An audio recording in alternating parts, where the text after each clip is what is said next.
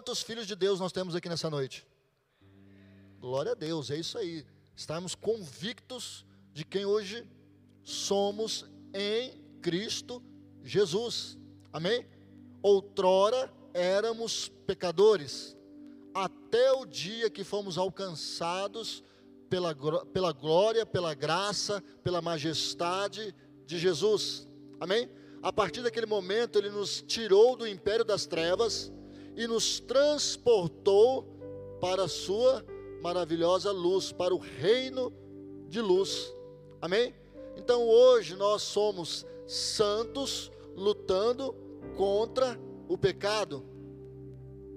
Ok? Todos entendem assim? Amém? Então não retroceda nessas verdades. Amém? Não retroceda nessas verdades, porque é muito importante a partir de então nós caminharmos, porque o Senhor quer revelar coisas a nós. Amém? Se eu ainda me acho um pecador, eu preciso ser alcançado. Eu preciso de remissão. Então eu preciso me converter de novo. Quantos estão entendendo? Mas você já passou pelo processo da conversão? Você já passou pela cruz? E o que acontece depois da cruz? Depois de três dias, o que, que aconteceu? Houve o quê? O Cristo que ressuscitou. Romanos capítulo 8 fala sobre isso. Que pela fé nós já também ressuscitamos com Ele. Então nós passamos pela cruz e já ressuscitamos em Cristo Jesus. Amém? Novidade de vida. Abra aí a tua Bíblia lá em Lucas capítulo 5.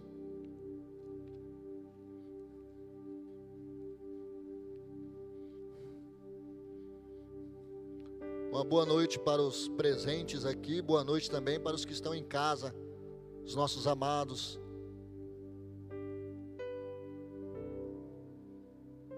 Continuamos tomando todas as medidas de segurança, de biossegurança em relação aí a, ao coronavírus, ao Covid, amém? Então a igreja é um ambiente seguro sim, dentro daquilo que nós estamos é, cuidando. Tem o distanciamento aqui, álcool em gel, né? todos os obreiros estão lá, você chegou, você já se higienizou, a máscara é para você se proteger e proteger o seu irmão, amém? de preferência, sente num lugar e fique neste lugar.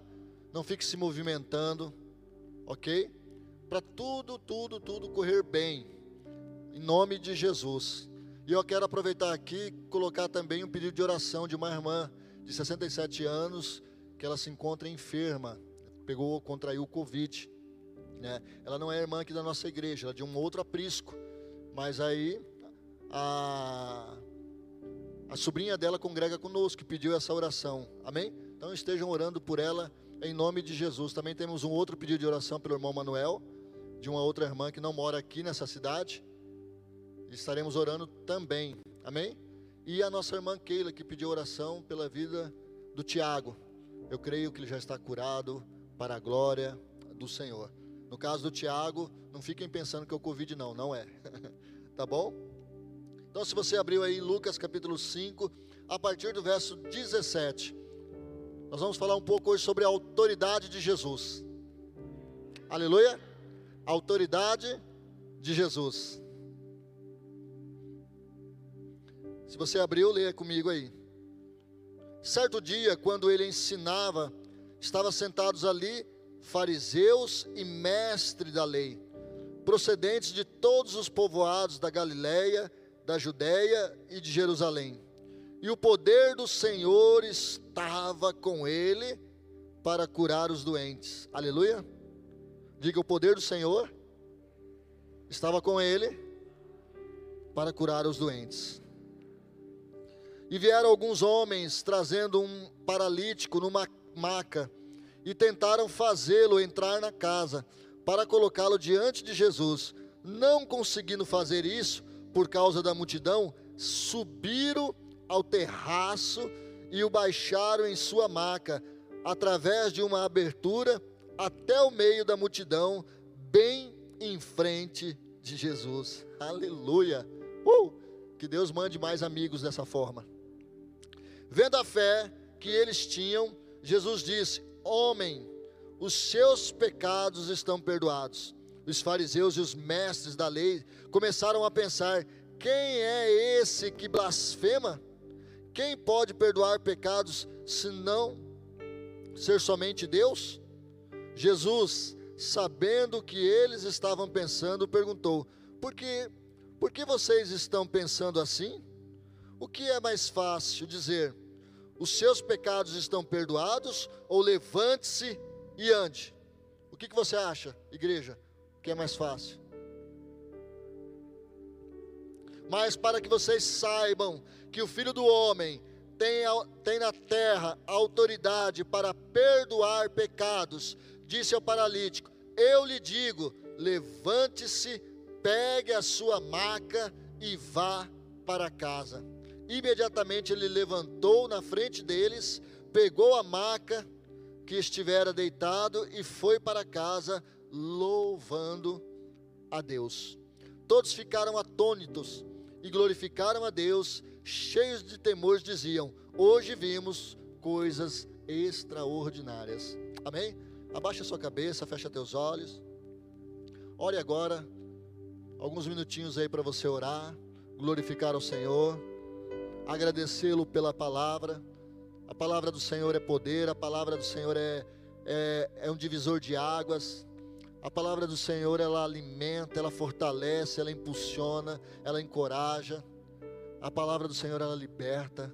Aleluia. Então, para tudo, todo tipo de sentimento, qualquer situação, sendo expostos pela palavra como estamos sendo agora, haverá uma resposta da parte de Deus. Obrigado, Jesus. Mais uma vez quero te agradecer. E eu creio que através do Espírito de Deus, pessoas agora, ó Pai, serão tratadas, trabalhadas, aperfeiçoadas em Ti. Pai, já declaramos aqui, ó Deus, que nós estamos numa posição de filhos, que nós temos a consciência de quem somos no Senhor hoje, mas queremos continuar crescendo, ó Pai, amadurecendo, aprendendo, sendo imitador, ó Deus, dos Teus discípulos e sendo imitador principalmente do Senhor. Pai, eu te peço, seja com cada um dos Teus filhos aqui nessa hora conhece o coraçãozinho de cada um, conhece, ó Pai, o que se passa na mente, nos sentimentos, conhece, ó Deus, a dor, a alegria, todas as coisas, em todas as horas, em todos os momentos. Pai, faça a obra segundo o teu querer, em nome de Jesus. Amém. Amém? Meus amados, essa passagem, ela se encontra nesses três evangelhos. No evangelho de Mateus, está lá no capítulo 9, no Evangelho de Marcos, está lá no capítulo 2, e no Evangelho de Lucas, que eu acabei de ler. Olha a importância que é dado a essa passagem. Nós conhecemos ela mais por esses amigos, né? Eu já vi muitas pregações e sempre essas pregações falam ao meu coração a respeito dessas amizades sadias, dessas amizades que romperam em fé, dessas amizades que ajudaram alguém que não estava vivendo em fé, que não estava fluindo em fé, mas pegaram junto por ele. Quantos estão entendendo? Amém? Às vezes você está numa situação em que você não consegue fluir, mas quando você tem pessoas que são de Deus à sua volta, essas pessoas elas entram num cordão de três dobras com você. Elas entram num alinhamento com Deus e falam: olha, nós vamos chamar para nós a responsabilidade e nós vamos manter essa pessoa diante do Senhor. Começa a guardá-los em oração nós temos guardiões de oração, pessoas que estão orando. Você sabia que o pastor Raimundo está aqui todas as manhãs orando? Muitas das coisas que nos acontecem de bom nessa igreja, as prosperidades, as coisas que têm vindo, eu entendo, e o Senhor já me falou isso, é fruto daqueles que dobram os joelhos e oram pela igreja. Amém? Pastor Raimundo eu estou falando porque é conhecido de todos, mas existem aqueles que são anônimos aos olhos de muitos, mas não aos olhos de Deus. E Deus sabe que essa pessoa lá no quarto dela está dobrado de joelhos e orando pela igreja e muitas vezes orando nome por nome. Você entende isso? Talvez essa pessoa possa ser você. Talvez hoje o Senhor está te chamando para ser uma dessas pessoas, para você cuidar das coisas dele, porque ele terá o maior prazer em cuidar das suas. Amém? Ver esses homens aqui realmente fazendo de uma possibilidade um improvável, ou de um improvável uma possibilidade. Eu quero começar por aí. Pela fé desses homens. Já pensou? O que é a fé? É o firme fundamento das coisas que não vemos e a certeza ou a prova daquilo que esperamos. Amém? Esses homens olharam e havia ali o que? Uma improbabilidade muito grande. Ah, é impossível. Olha a multidão, ele está na maca. Não tem como. Bom, valeu a tentativa, né? Não. a fé, ela move, né? ela cria possibilidade no improvável. Você está entendendo? E aquelas pessoas viram uma possibilidade que com certeza, talvez hoje, nós não olharíamos dessa forma, nós não viríamos assim. Mas eles viram uma possibilidade e ali fluiu em fé. Irmãos, houve esforço. Está entendendo? No Evangelho de Marcos falam que eram quatro, um segurando em cada ponta da maca. Imagina a força que fizeram, o cuidado ao mesmo tempo para não derrubar aquele homem paralítico daquela maca. Mas eles não desistiram. E isso impulsionou o milagre. Você está entendendo? Porque o milagre aconteceu a partir do momento que eles creram e eles foram até o momento aonde foi impulsionado o milagre. Qual que foi esse momento? Quando chegaram diante do Senhor. E Jesus falou o que para eles? Eu vi a fé de vocês. O Senhor, em todas as passagens, tanto em Mateus, quanto em Marcos, quanto em Lucas, eles frisam isso. O Senhor viu a fé daqueles homens o Senhor vê a sua fé. Aleluia. Então não fluiu através daquele paralítico, mas aconteceu algo sobrenatural na vida daquele paralítico. Amém? Segure isso para você, meu irmão. Tome posse da fé, em nome de Jesus. Creia, há sempre uma possibilidade para aqueles que creem.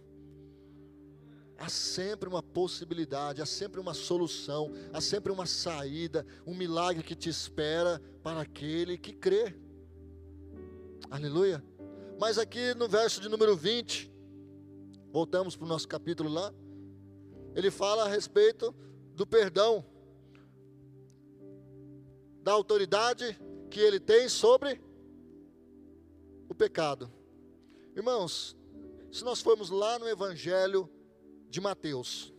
Você vai ver que capítulo 8 e o próprio capítulo 9 fala a respeito do, de outros milagres que houveram, principalmente o capítulo 8. Por exemplo, a libertação, dois endemoniados gadarenos, acho que é, vamos lá no capítulo 8 de Mateus, os endemoniados gadarenos, tá? Ou seja, a autoridade de Jesus sobre os demônios. Lá também fala sobre a autoridade de Jesus sobre a tempestade, ou melhor, a autoridade de Jesus sobre a natureza. Amém? Quantos aqui se lembram da pesca maravilhosa? Quantos aqui se lembram dessa passagem que Jesus acalma a tempestade ou as tempestades? Amém? Quantos aqui se lembram da leitura sobre a cura da, da, da sogra de Pedro? e outros mais. Ou seja, Jesus mostrou que ele tem autoridade sobre a enfermidade, que Jesus tem autoridade sobre a natureza, que Jesus tem autoridade sobre os demônios, e agora está revelando aqui que Jesus tem autoridade sobre o pecado. O que é o pecado? Diz aí para o seu irmão: é transgredir os mandamentos do Senhor, é errar o alvo. Amém? É errar o alvo. Eu posso estar hoje numa posição de filho, eu posso estar hoje já lavado e remido pelo sangue de Jesus, mas se eu transgredir os mandamentos, se eu transgredir aquilo que o Senhor tem como propósito para a minha vida, para as nossas vidas, com certeza eu estou em pecado. Existe uma direção de Deus para mim. Quando eu entreguei minha vida para Jesus, eu fui salvo e eu também o recebi como meu Senhor e Salvador, o meu Senhor. Então agora eu pertenço a Ele, nós pertencemos a Ele. Amém? Nós estamos debaixo do seu senhorio. Logo eu estou aqui para fazer a vontade de quem? A minha? Não, a do Pai. Porque quando eu faço a minha, eu já estou transgredindo. Ah, mas se a vontade de Deus for diferente da minha, descansa, irmão. A vontade de Deus é sempre melhor que a nossa. Amém? Fica tranquilo, Deus nunca vai mandar você se separar da sua esposa. Deus nunca vai mandar você desistir dos seus filhos. Deus nunca vai mandar nada que realmente desagrade, que você sabe que é algo que vai te fazer mal, ruim. A não ser aquele pecado bonzinho, gostosinho, né? Porque aquilo ali tem que ser cortado logo. Não é bom ser amante? Não é bom ser amante, seja de homem mulher, não importa. Mas é errado, é pecado. Quantos estão entendendo? Nós estamos debaixo do senhorio. Eu tenho que obedecê-lo, eu tenho que vivê-lo, eu tenho que pregar ou viver aquilo que prego. Né? Esse nome, eu sou evangélico, eu sou cristão, eu tenho que fazer jus a, esse, a essa responsabilidade enorme que está em, em mim, em nós. As pessoas aí fora, elas querem ver o novo de Deus de fato, o vinho novo. Ah, não, mas ó, não olhe para mim, olhe para o Senhor, olhe para Deus, irmão. Quantos aqui já viram Deus? Já viram, olharam para Deus? Puxa, vi Deus. Agora, quantos aqui já viram atitude de pessoas crentes? E quantos aqui já viram atitudes que desagradaram, que decepcionaram? E quantos aqui já viram atitudes que você falou assim: puxa, esse eu quero imitar? Irmãos, acho que foi o ano passado, não me lembro bem, ou alguns anos atrás, o Billy Graham, aquele pastor Billy Graham faleceu. Houve uma comoção mundo afora. A fama daquele homem era uma fama libada, era uma só elogios. Você está entendendo? Até a emissora que todo mundo fala, né? A emissora lá que é contra os evangélicos, muitos falam isso. Até ela fez uma nota toda especial falando sobre o Billy Graham. Que coisa maravilhosa. As pessoas aí fora querem ver os cristãos de fato. Amém? Autoridade contra o pecado. Jesus viu que aquele homem, e eles entendiam dessa forma. Não sabemos a razão por que, que ele estava ali, acamado.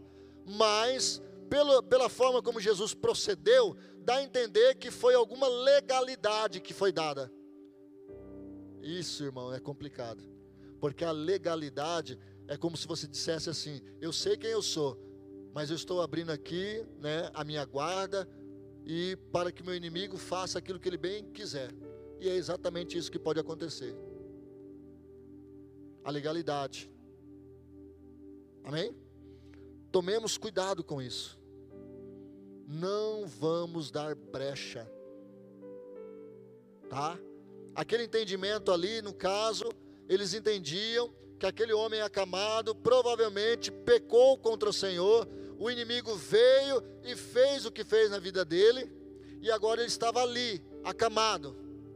Espero que eles tenham entendido dessa forma, né? não atribuído a Deus esse problema, mas o Senhor, para mostrar que ele também tem autoridade sobre o pecado, ou seja, repreender o tentador e repreender o acusador.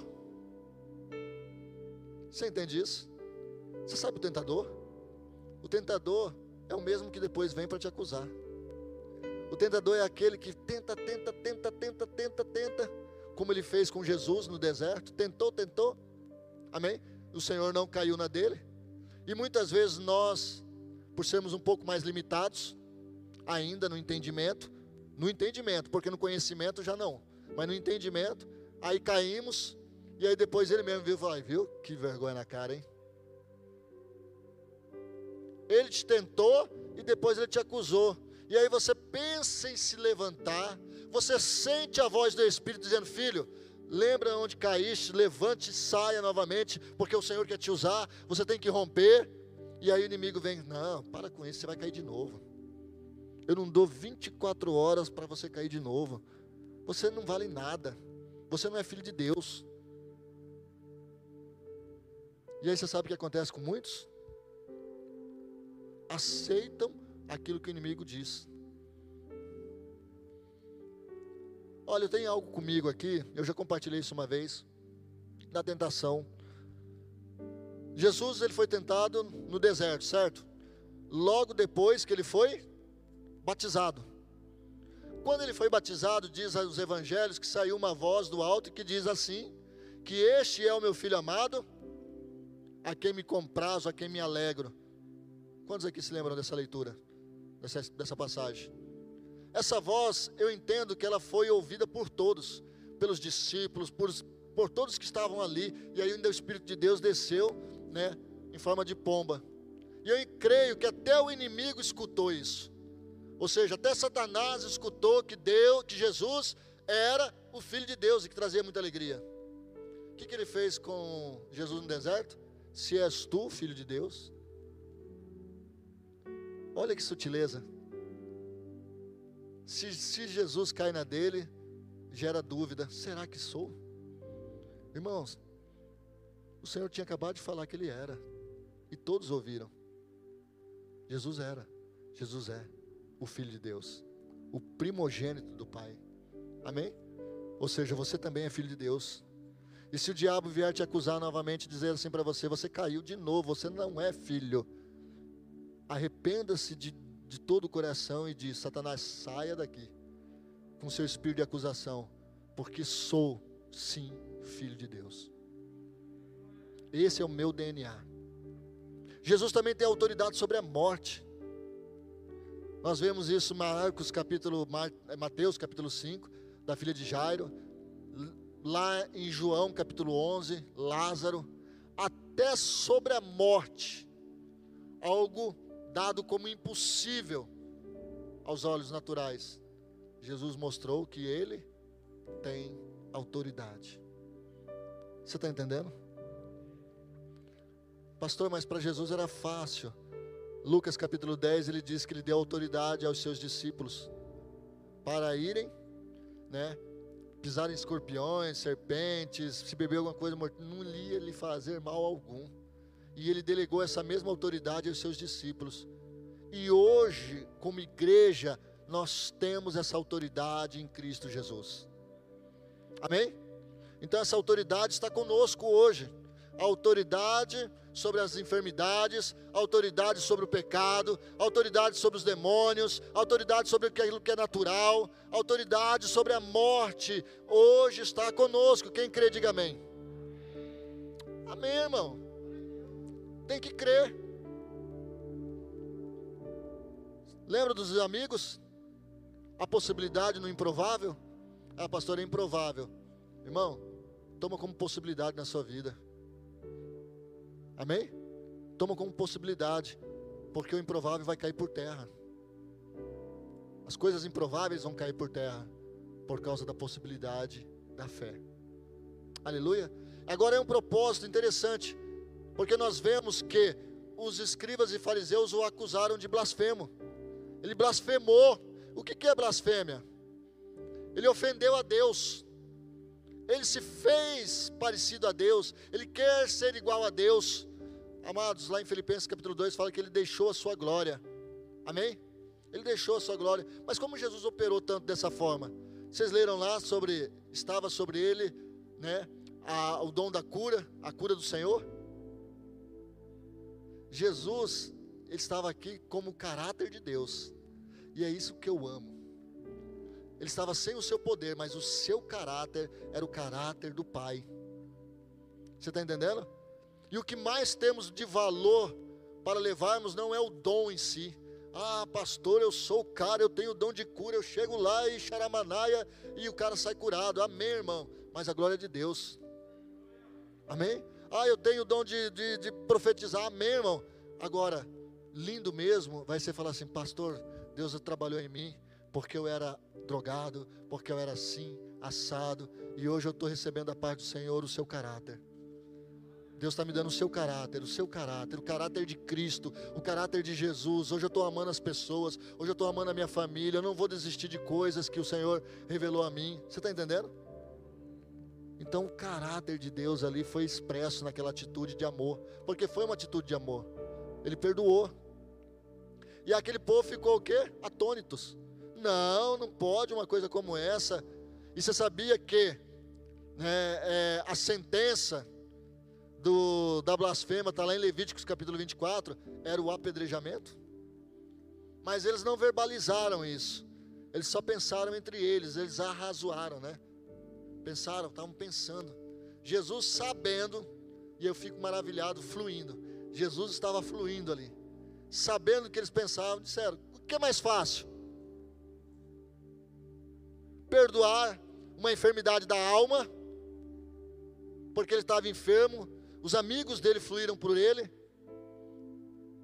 ou fazer com que ele ande, porque daí, naquele entendimento dele andar, puxa, realmente ele foi perdoado, porque eles entendiam que ele estava na maca, porque era pecador.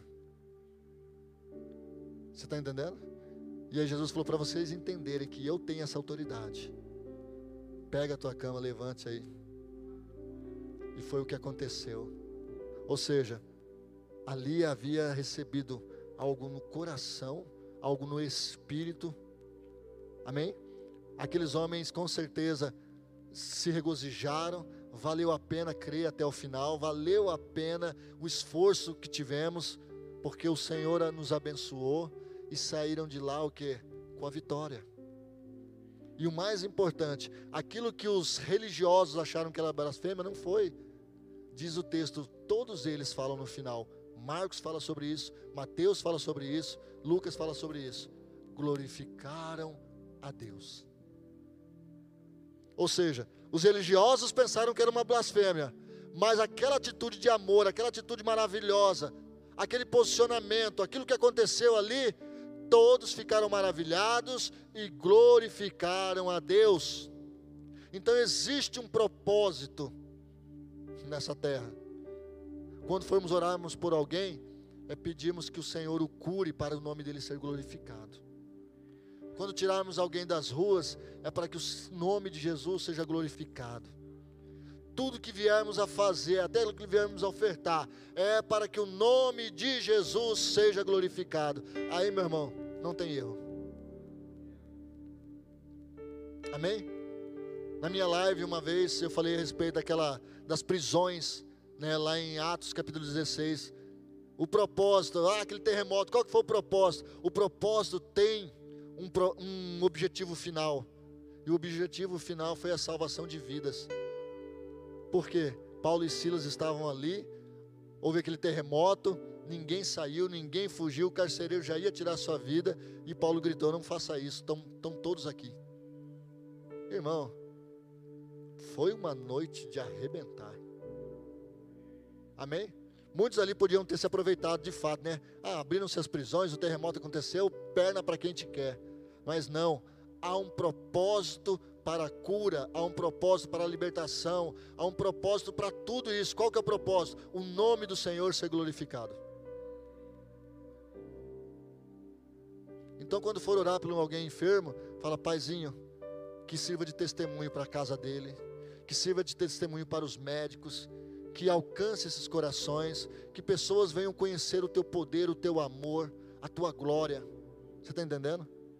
Foi exatamente isso que aconteceu naquele dia. Aleluia. Vamos orar.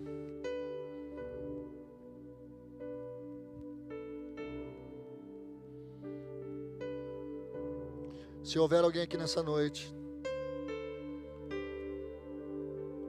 que errou o caminho, e o diabo tem tentado de todas as formas te parar emocionalmente falando, te colocando medo em relação à sua saúde e outras coisas mais. Meu irmão, não saia daqui sem crer no perdão. Disse Jesus, ele tem autoridade sobre o Amém? Sobre o pecado. Então quando você chama ao Senhor, quando você de fato se arrepende, quando você declara, Paizinho, me ajuda. Meu amado, toda, toda ação demoníaca, toda influência do pecado, ela cai por terra. Mas digamos que você tenha tido prazer, que é uma das astutas, né, artimanha para te prender no vício.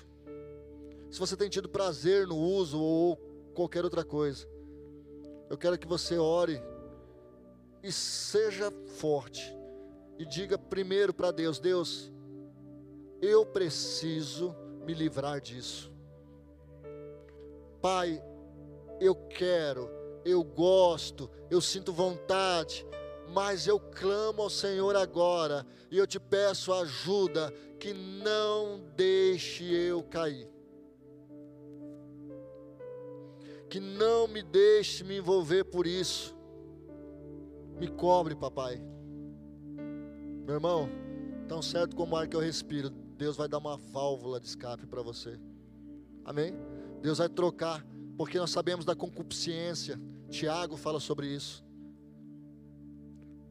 Se nós entregarmos até os nossos desejos para Ele, o Senhor é capaz de controlar isso e nos ajudar e fazer com que as coisas fluam novamente. E vai valer a pena, meu irmão. Vai valer a pena confiar no Senhor. Paizinho, mais uma vez te louvamos e te agradecemos. A tua palavra, Pai, ela é libertadora. Senhor, nós entendemos de uma forma muito clara que a sua autoridade, Pai, ela é suprema que a sua autoridade, ó Pai, ela vai de todos os lados, da altura, profundidade, a largura. Que a sua autoridade, Pai, pode chegar em nós e fazer, ó Deus, aquilo que lhe apraz, aquilo que lhe agrada, para que possamos, ó Deus, em nome de Jesus, sermos instrumentos do Senhor, para fazermos as mesmas obras que o Senhor fez, para declararmos vida dentro da minha casa, do meu relacionamento conjugal, para declarar, ó Deus, vida em relação aos meus filhos, a minha vida financeira. Pai, eu tomo posse da tua palavra. E eu, em nome de Jesus, Pai, eu quero me cercar de pessoas que creem junto comigo, de pessoas, ó Pai, que têm a mesma fé, que sabe, ó Deus, a importância de se continuar crendo em nome de Jesus. Paizinho, obrigado a Deus, porque sei que em tudo que fizermos, o nosso desejo é que o seu nome seja glorificado. Não é para a nossa honra, não é para a nossa glória, mas é para a glória do Senhor, em nome de Jesus. Amém. Amém? Meus amados, a hora que você estiver em sua casa, tarefinha. Amém? Vá lá em, em Lucas capítulo, é, Mateus capítulo 9, do 1 até o 18, e depois vai lá em Marcos capítulo 2 e leia, e depois leia Lucas. Você vai ver as particularidades, mas que essa base continua a mesma: a questão da autoridade, a questão da fé e a questão da, da glorificação ao Senhor. Os três têm a mesma visão a respeito do propósito da cura daquele paralítico.